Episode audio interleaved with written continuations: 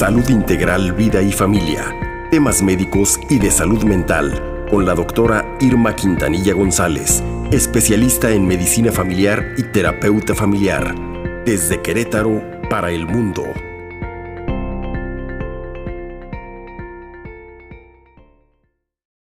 Quintanilla, por el Día Internacional de la Esclerosis Múltiple. Bienvenida, muy buenos días. Buenos días, doctora. buenos días, Sergio, Paquito. Pues sí, el Día Internacional de la Esclerosis Múltiple se recuerda cada 30 de mayo. Sí. Y, esta es una efeméride impulsada por la Federación Internacional de Esclerosis Múltiple para que la población tome conciencia sobre esta enfermedad que afecta a más de dos millones de personas en el mundo. El origen de este Día Internacional de la Esclerosis Múltiple, cuyo tema central es para desde 2020 a 2023 conexiones en siendo su eslogan, me conecto, nos conectamos. Me conecto, nos conectamos, doctora Irma Quintanilla. ¿Qué es la esclerosis múltiple finalmente y para empezar? Sí, es una enfermedad neurológica crónica que afecta principalmente a la población con edades comprendidas, fíjense bien, entre los 20 y 50 años, con una mayor incidencia de casos en mujeres hasta 4 a 1 en relación a hombres. Esta enfermedad se genera en el sistema nervioso central, afectando al cerebro y a la médula espinal.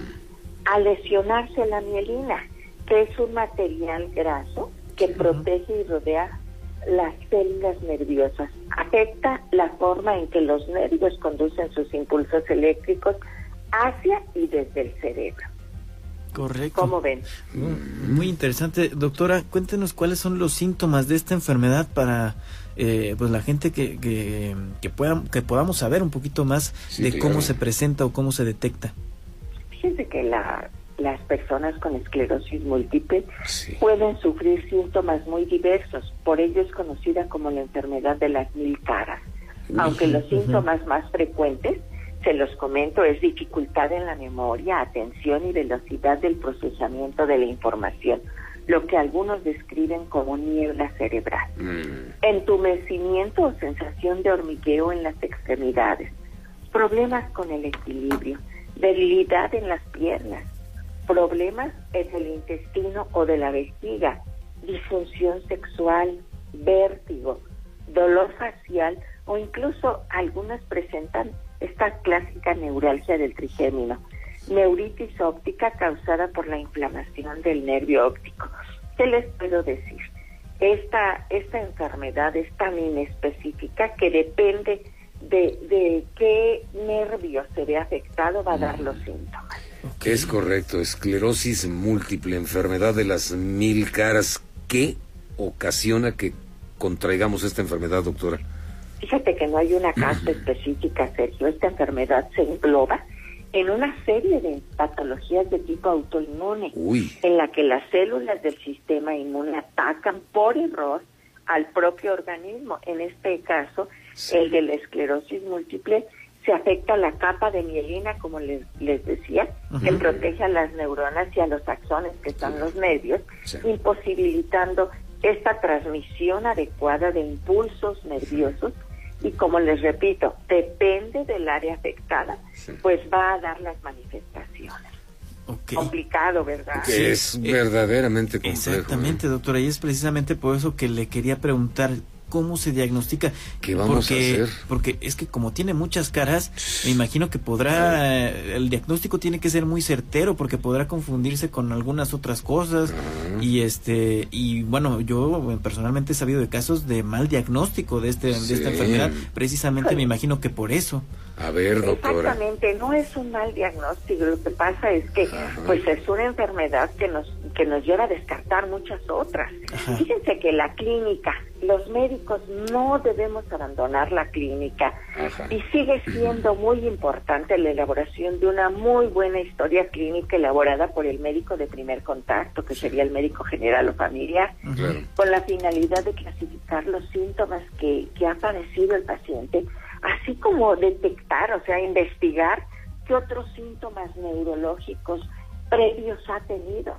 Aparte, por supuesto, de, de, esta exploración general que tenemos la obligación de hacer todos los médicos, hacer una excelente exploración neurológica en la que se van a evaluar las diferentes funciones neurológicas como la fuerza, la sensibilidad, la coordinación, la marcha, etcétera, para detectar posibles anormalidades que aparecen en el contexto de esta esclerosis múltiple y la derivación oportuna con el especialista, que sin duda es el neurólogo. Y aparte de esto clínico, por supuesto que hacer pruebas, fíjense bien, esto que decía Paquito tiene toda la razón, dentro de estas pruebas está la analítica.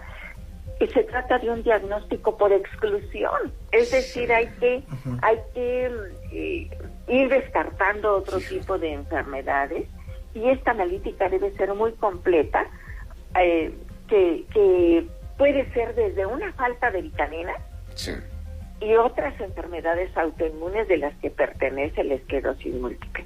Uno de los estudios importantes es, la, es la, la resonancia magnética, mm. Que consiste en un escáner muy preciso del cerebro y de la médula en el que se pueden identificar lesiones compatibles con esta enfermedad que se ven como placas.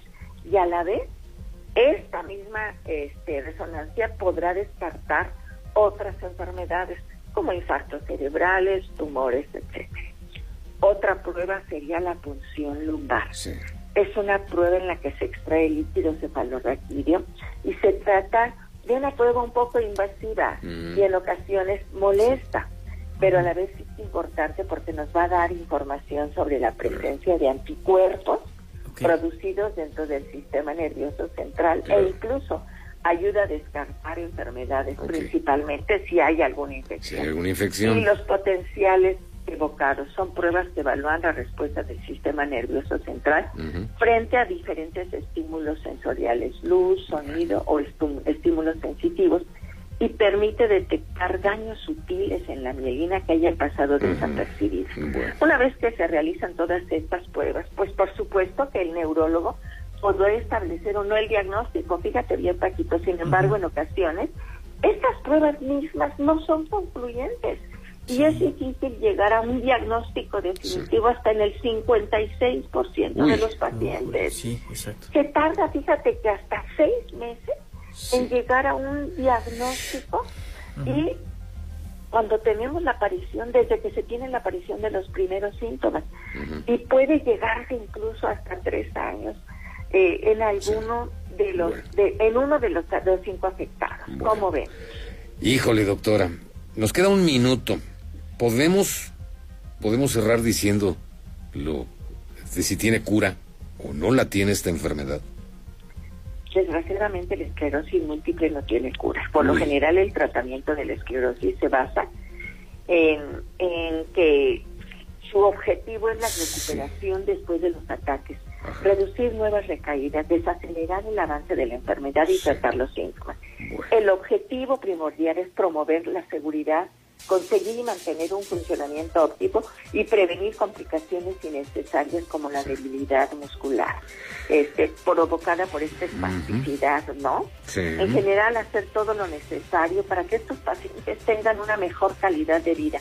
Porque he de decirles que no es una enfermedad grave y que la expectativa de vida es casi igual a la de cualquier otra persona, pero por favor, imagínense el tipo de vida la detección temprana, la disponibilidad de nuevos tratamientos terapéuticos y un enfoque multidisciplinario para su tratamiento, pues incluye al neurólogo, al rehabilitador físico, al psicoterapeuta, etcétera.